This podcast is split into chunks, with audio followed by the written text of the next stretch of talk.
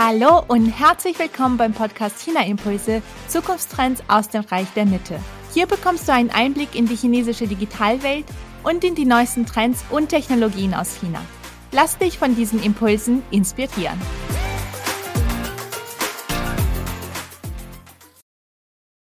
Ein frohes neues Jahr wünsche ich euch, auch wenn das jetzt etwas verspätet kommt, denn wir haben ja auch fast schon wieder Ende Januar. Ich hoffe, ihr hattet einen guten Start in 2024 und seid schon bereit für das chinesische Jahr des Drachen, das bald anfängt.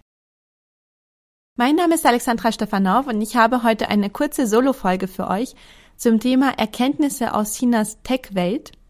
Einige von euch wissen vielleicht, dass ich im November, Dezember mal wieder in China war, in Shanghai, Guangzhou und Shenzhen und dass ich dort im digitalen Alltag so einiges entdeckt habe, was sogar mich überrascht hat, obwohl ich mich seit so vielen Jahren mit diesen Tech-Themen beschäftige und eigentlich immer am Puls der Zeit bin.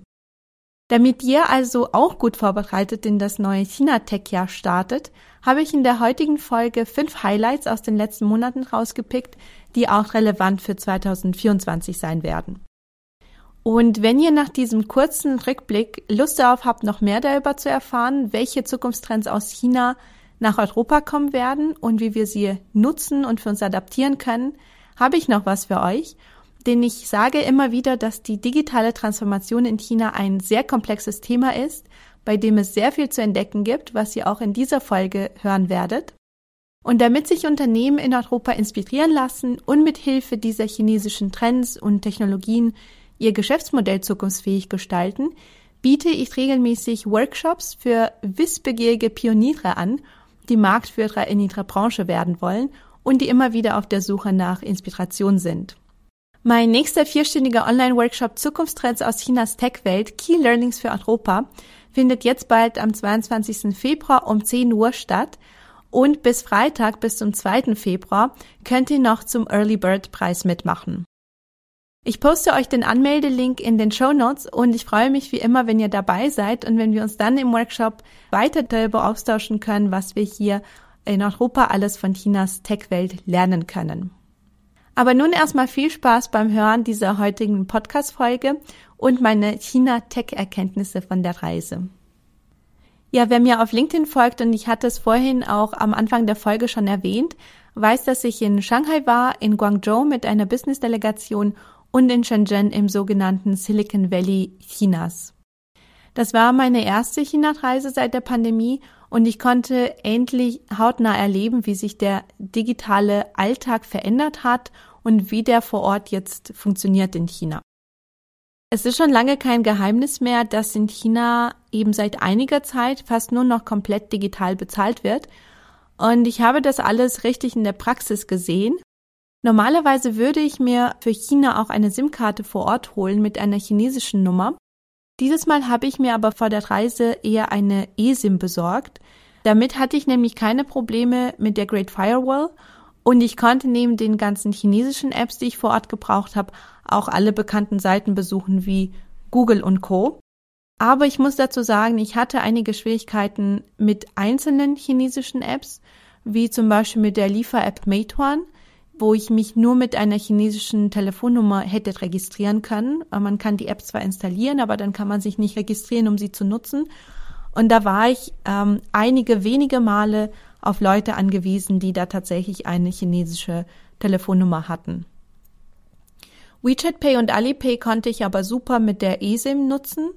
Ich habe sie dann beide mit einer deutschen Kreditkarte verknüpft und habe im Alltag die ersten zwei Wochen eigentlich ausschließlich WeChat Pay verwendet was einwandfrei funktioniert hat, bis es dann plötzlich ähm, irgendwie angefangen hat, aus unbekanntem Grund immer mal wieder die Zahlung zu verweigern.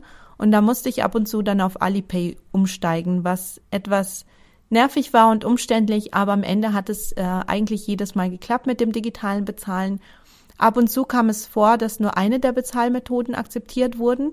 Zum Beispiel im Hirma Supermarkt ging es nur mit Alipay, weil Hirma zum Alibaba-Konzern gehört und da gibt es immer wieder die Konkurrenz, das habt ihr bestimmt auch schon öfters mitbekommen, zwischen den Tech-Giganten in China, das im Ökosystem von Alibaba, Tencent Funktionen oder Tencent Produkte nicht gehen. Also ja, wenn ihr demnächst eine eigene China-Reise plant, da würde ich euch empfehlen, sowohl WeChat Pay als auch Alipay vor der Reise zu installieren, die Identifizierung mit dem Passscan durchzuführen und am besten auch zwei verschiedene Kreditkarten zur Hand zu haben, die ihr verknüpfen könnt mit den Apps, falls eine nicht oder eben nach einiger Zeit nicht mehr funktionieren sollte, wie das bei mir der Fall war mit WeChat Pay. Mit Bargeld habe ich tatsächlich kein einziges Mal bezahlt. Das ist aber nach wie vor fast überall möglich. Soweit ich weiß, geht das in den äh, Taxis nicht so gut. Aber auch da habe ich Beispiele gehört, wo die Leute in Bar bezahlt haben. Also im Allgemeinen geht es eigentlich auch gut mit Bargeld. Aber ich muss sagen, ich bin schon sehr schnell in den Genuss des digitalen Bezahlens gekommen, auch wenn es eben mit der ausländischen Kreditkarte ab und zu ein paar Schwierigkeiten gab. Aber im Endeffekt hat es immer gut geklappt. Und ich habe eben während des gesamten Aufenthalts alles über das Scannen von QR-Codes erledigt, vor allem über WeChat. Ich habe damit im Restaurant Essen bestellt. Ich habe am Bahnhof mir äh, teilweise die Wartezeit mit einer Massage, Massagesessel versüßt. Oder an den U-Bahn-Stationen in Shenzhen gab es einige Unterhaltungsprogramme, die man mit QR-Codes nutzen konnte. U-Bahn bin ich immer mit der Alipay-App gefahren und es hat immer super funktioniert. Man muss nur kurz vor der Reise für die jeweilige Stadt die digitale U-Bahn-Karte in der App öffnen und das Ganze mit seinen persönlichen Daten einrichten. Und dann funktioniert es auch schon einwandfrei, dass man immer nur mit dem Handy und mit dem QR-Code U-Bahn fahren kann. Ich bin ab und zu für längere Strecken auch Didi gefahren. Das ist ja das chinesische Uber. Das habe ich immer über die WeChat-App gemacht. Das hat auch sehr gut geklappt. Und so musste ich mir eben für den Alltag so gut wie keine extra App installieren und bin mit Alipay und mit WeChat sehr gut durchgekommen. Deswegen war eben auch Highlight Nummer eins meiner Reise, ja, wie unheimlich bequem dieser Alltag mit QR-Codes ist. Und egal wo du bist und was du brauchst, ob das ein U-Bahn-Ticket ist, eine Essensbestellung, eine Bubble-Tea-Bestellung, für alles musst du eben nur ganz kurz das Handy rauszücken und schon hast du den Code gescannt und hast bezahlt oder bestellt. Und ja, das ist in China eben nicht mehr neu. Das gibt es schon seit sehr langer Zeit. Aber ich finde es eben immer wieder interessant, was für spannende Fallbeispiele man entdeckt. Eben mit den QR-Codes, die nicht nur zum Bezahlen da sind. Man ist überall von QR-Codes umgeben. Und besonders aufgefallen ist mir das natürlich neben diesem ganzen Thema Bezahlen, als ich mir im Hotel einen Tee zubereiten wollte und ich einen QR-Code an diesem kleinen Anhänger vom Teebeutel gesehen habe ich muss sagen, ich war auch gleich neugierig. Ich hatte eh kurz Zeit, bis der Tee fertig war. Ich habe auch gleich den Code gescannt und bin gleich auf eine Seite gelandet mit Tipps zum Thema Tee trinken und Cocktails, die man mit kaltem Tee zubereiten kann und allen möglichen Infos zu diesem Produkt, zu dieser Teemarke. Und ja, das ist etwas, was mir eben aufgefallen ist, weil ich finde, dass man hier in Europa diese QR-Codes immer noch viel zu wenig verwendet. Natürlich sind sie mit der Pandemie etwas wichtiger geworden, man findet sie immer wieder, aber trotzdem nicht in dem Ausmaß, wie man sie in China vorfindet. Und deswegen war das für mich eben nochmal ein Highlight zu sehen, was man im Alltag alles mit den QR-Codes super einfach und super schnell machen kann. Man ist in China aber nicht nur überall von QR-Codes, sondern auch von Robotern und von digitalen Assistenten umgeben. Ich hatte meine erste Begegnung mit Reinigungs- und Service-Robotern im Hotel in Shanghai. Zum einen, weil in fast keinem Hotel in China die Roboter fehlen dürfen, die durchs ganze Hotel fahren und den Boden sauber machen. Und zum anderen, weil sie als Service-Roboter für den Room-Service im Einsatz sind. Normalerweise würde ich in China nie Zimmerservice bestellen, weil ich mein Essen dort lieber im Restaurant oder als Streetfood genieße. Es gibt ja unzählige Möglichkeiten, an Essen ranzukommen, an Essen, was sehr gut schmeckt. Dieses Mal war es aber so, dass ich mir bei der Anreise eine wirklich starke Erkältung geholt habe und dass ich die ersten Tage so krank war, dass ich kaum aus dem Bett gekommen bin, was eben bedeutet hat, dass ich nicht drum herum gekommen bin, beim Zimmerservice zu bestellen. Aber das wiederum war auch die Chance für mich in dem Fall, mal einen dieser ähm, Service-Roboter kennenzulernen, über die ich vorher schon so viel gehört hatte. Und es lief bei mir eben so, dass ich über WeChat den QR-Code auf der Speisekarte gescannt habe, die ich im Zimmer hatte. Im WeChat Mini-Programm, was sich dann gleich geöffnet hat, konnte ich die Speisen bestellen. Die Zimmernummer wurde automatisch erkannt und ich habe dann gleich mit WeChat Pay zahlen können. Und ja, danach hat es nur 15 Minuten gedauert, bis das Zimmertelefon geklingelt hat. Es war ein Roboter dran, der mich aufforderte, die Tür aufzumachen, um mein Essen abzuholen. Und vor der Tür stand dann ein Service-Roboter, der mit mir gesprochen hat und mich darum gebeten hat, durch das Anklicken des Öffnen-Buttons, was äh, bei ihm auf dem Touchscreen war, die kleinen Türen zu öffnen und mein Essen rauszunehmen. Danach sollte ich den Schließen-Button anklicken, bevor er den Gang zurückrollte. Und ja, so hatte ich mein Abendessen ohne jegliche Unterhaltung. Wobei ich sagen muss, dass ich nicht unbedingt ein Fan von komplett digitalen Bestellsystemen im Restaurant beispielsweise bin. Da finde ich schon noch schön, den persönlichen Kontakt zu haben und menschliche Mitarbeiter zu haben, mit den Robotern eben als Ergänzung.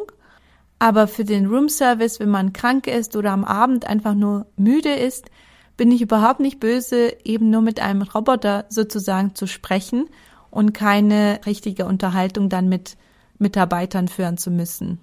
Ja, dieses Roboter-Thema zog sich dann durch meine ganze Reise. Ich habe sie nämlich immer mal wieder überall in allen drei Städten an Infopoints von der U-Bahn gesehen, als Empfang an der Tür von einer Bankniederlassung, in der Shopping Mall, im Café. Da gab es echt ähm, super viele Locations, wo sie im Einsatz waren. Und in Guangzhou zum Beispiel habe ich im Rahmen der Business-Delegation auch das Unternehmen Data kennengelernt, das neben singenden und tanzenden Robotern, die man in der Unternehmenszentrale bewundern kann, weil sie einen dann gleich begrüßen, hat das Unternehmen eben den Plan, bis 2025 mit Haushaltsrobotern in die chinesischen Haushalte zu kommen und bis 2030 auf der ganzen Welt präsent zu sein. Und es würde mich tatsächlich nicht wundern, wenn sie es schaffen würden, vielleicht sogar angetrieben von den US-Sanktionen, die es in den letzten Jahren immer mal wieder gab. Ich habe mich nämlich mit einigen Mitarbeitern darüber unterhalten, inwieweit sie vom Chip-Konflikt mit den USA beispielsweise betroffen sind. Und sie meinten, sie waren durch die Sanktionen gezwungen, ihre Niederlassungen in den USA und Japan zu schließen, was im Endeffekt dazu geführt hat, dass sie sich jetzt auf den chinesischen Markt konzentrieren – mit chinesischen Chips und mit dem Bestreben, schnell voranzukommen und ähm, bei der Technologie aufzuholen. Und da stellt sich ganz stark die Frage, wie bei Huawei vor einiger Zeit, ob dieses Blacklisting von chinesischen Unternehmen nicht den gegenteiligen Effekt haben wird. Anstatt sie zu verlangsamen, versuchen die Unternehmen nämlich immer stärker, sich unabhängig zu machen und erfolgreich zu werden. Sie konzentrieren sich mehr auf die Bedürfnisse des chinesischen Marktes statt auf die internationalen Zielgruppen. Und dann wird eben, wie man bei vielen Unternehmen beobachten kann, mit viel Ambition in China entwickelt, erstmal für den heimischen Markt, bevor die Produkte und Technologien dann in die ganze Welt exportiert werden. Und wenn es schon um Exporte geht, was mir bei dieser China-Reise als erstes in Shanghai, Shenzhen und Guangzhou aufgefallen ist, war auch die Präsenz des Themas Elektromobilität auf den Straßen. Und zwar hat man in China direkt eine ganz klare Visualisierung von Elektro- und Nicht-Elektroautos. Die Elektroautos haben nämlich grüne Nummernschilder, während die Verbrenner blaue Nummernschilder haben. Und was eben ganz stark auffällt, ist nicht nur, dass in den chinesischen Metropolen die meisten Autos elektrisch fahren, sondern dass die meisten ausländischen Automarken eindeutig blaue Nummernschilder haben, während die chinesischen Hersteller wie BYD, GAC, NIO und Co. grün sind, also Elektroautos dann auf den Straßen haben. Und das finde ich veranschaulicht ganz gut, wie stark chinesische Autohersteller in der Elektromobilität repräsentiert sind und welchen Drang sie aktuell haben, jetzt auch nach Europa zu expandieren. Und ebenfalls im Bereich Mobilität konnte ich mich vor Ort viel mit dem Thema autonomes Fahren beschäftigen. Unter anderem bin ich in Guangzhou mit einem Level 4 selbstfahrenden Taxi gefahren. Und das war wirklich eine sehr coole Erfahrung. Ich hatte vorher im Rahmen meiner China-Impulse schon viel dazu gelesen und ich wusste, dass Apollo Go von Baidu zum Beispiel seit 2022 in einigen Regionen sogar die Lizenz bekommen hat, die selbstfahrenden Taxis ohne Sicherheitsfahr zu betreiben. In der Zeit, in der ich in China war, habe ich allerdings in den paar Tagen eben nur Taxis mit Sicherheitsfahrern gesehen. Aber ich muss sagen, so war das auch schon richtig spannend, weil der Sicherheitsfahrer, der hinterm Lenkrad saß, kein einziges Mal eingreifen musste, obwohl er so da saß, dass er jederzeit bereit gewesen wäre. In Guangzhou ist vor allem das Unternehmen WeRide, das von dort stammt, besonders erfolgreich im Bereich autonomes Fahren und so habe ich mir bei der Ankunft auch gleich die WeRide-App heruntergeladen und mir den Stadtbereich angeschaut, der als Testzone für diese autonomen Taxis gekennzeichnet war. Es ist nämlich so, dass die kommerziellen Taxis von WeRide in Guangzhou noch nicht von jeder beliebigen Location aus bestellt werden kann, sondern es gibt einige feste Punkte, an denen abgeholt wird und zu denen dann auch hingefahren wird. Ich hatte das Glück, dass mein Hotel zu einem dieser Punkte gehörte und dass ich so auch in den Genuss des Robotaxis kommen konnte. Und zwar, und das ist eben das Spannende in China, nicht in einer abgeschotteten Pilotzone mitten im Nirgendwo, sondern so richtig auf den Straßen mit verschiedenen anderen Verkehrsteilnehmern, die auch unterwegs sind. Ich habe in der WeRide-App immer über WeChat Pay gezahlt, was auch sehr gut geklappt hat. Und ich habe mich natürlich auch gefreut, dass es eine sehr reibungslose, ereignislose Fahrt war, die ich hoffentlich auch sehr bald wiederholen kann. Für die selbstfahrenden Taxis kooperiert WeRide vor allem mit der Automarke GAC, also mit der Guangzhou Automobile Group, die auch aus Guangzhou kommt. Und ja, das Thema ist hochaktuell. Es bleibt auch spannend zu sehen, wie sich diese groß angelegten Pilotprojekte und die Kommerzialisierung von Robotaxis in China weiterentwickeln wird. Denn besonders interessant ist natürlich, dass so viele chinesische Marken darin involviert sind und dass sie von der Regierung immer wieder Lizenzen bekommen, um den nächsten Schritt beim Testen in den chinesischen Metropolen zu machen. Und ja, um noch kurz beim Thema autonome Fahrzeuge zu bleiben. Ich habe in Shenzhen auch ganz viele autonome Straßenfeger gesehen. Sie sind, wie es sich in China natürlich gehört, äh, so gestaltet, dass sie sehr niedlich aussehen. Und sie kündigen auch immer mit einer leicht kindlichen Stimme an, ob sie nach links oder nach rechts abbiegen werden, damit die Passanten vorgewarnt sind, wenn sie durch die Straßen fahren, so ganz alleine und autonom. Und was ich auch ganz lustig fand, war, dass sie sich immer bedanken, wenn man ihnen Müll vor den Besen wirft und äh, sie drüber fahren können und den einfach aufsaugen können. Aber was mir in diesem Zusammenhang eben auch aufgefallen ist, ist, dass China trotz dieser extremen Digitalisierung ein Land der Kontraste bleibt. Und das ist jetzt auch meine vierte Tech-Erkenntnis von der Reise. Den, ja, neben den autonomen Hightech-Straßenrobotern ist es auch keine Seltenheit, einen Menschen mit Strohhut zu sehen, der mit einem alten Besen die Straße kehrt, oder neben den ganzen QR-Code Getränkeautomaten steht der Bambussaftverkäufer mit seinem kleinen Wagen, wobei man dazu sagen muss, auch bei ihm kann man komplett digital über einen QR-Code bezahlen. Aber ja, in China wird auch unglaublich viel Essen per App bestellt. Sogar Leute, die in teurten Hotels übernachten, lassen sich Essen zum Hotel liefern. Dafür gibt es auch speziell vorgesehene Boxen von zum Beispiel Meituan, von der, äh, von dem Lieferdienst, die so aussehen wie bei uns die DHL oder die Amazon-Packstationen in Deutschland. Und ähm, ja, diese Boxen, die stehen in China dann direkt vor dem Hotel. Der ganze Prozess ist extrem durchdigitalisiert. Die Leute können per App bestellen, per App bezahlen, mit dem QR-Code abholen. Aber trotzdem muss jemand dieses Essen auch liefern und so sieht man auf allen Straßen die ganzen Armeen fast schon von Meituan Lieferfahrern in ihren typischen gelben Jacken und gelben Helmen. Und da merkt man schon ganz klar, dass viele der technologischen Fortschritte ohne die Menschen, die das alles ausführen, nicht möglich wären. Diese ganzen Entwicklungen bedeuten eben nicht, dass man auf den chinesischen Straßen nur noch Roboter und nur noch Automation sieht, sondern in jedem Restaurant, in jedem Minimarkt, in jedem Hotel gibt es auch immer noch die vielen menschlichen Mitarbeiter und Mitarbeiterinnen. Und ja, das war für mich auch eine ganz spannende Beobachtung, denn es ist alles sehr modern, es gibt sehr, sehr viel Technologie, aber es ist eben auch nicht so, dass die Menschen nicht mehr zu sehen sind und keine Rolle mehr spielen. Und dann gibt es aber auch noch die Tech-Projekte, die nicht ganz so funktionieren, wie sie sollten entweder weil sie besser klingen, als sie sind, oder weil sie vielleicht einfach nicht gebraucht werden.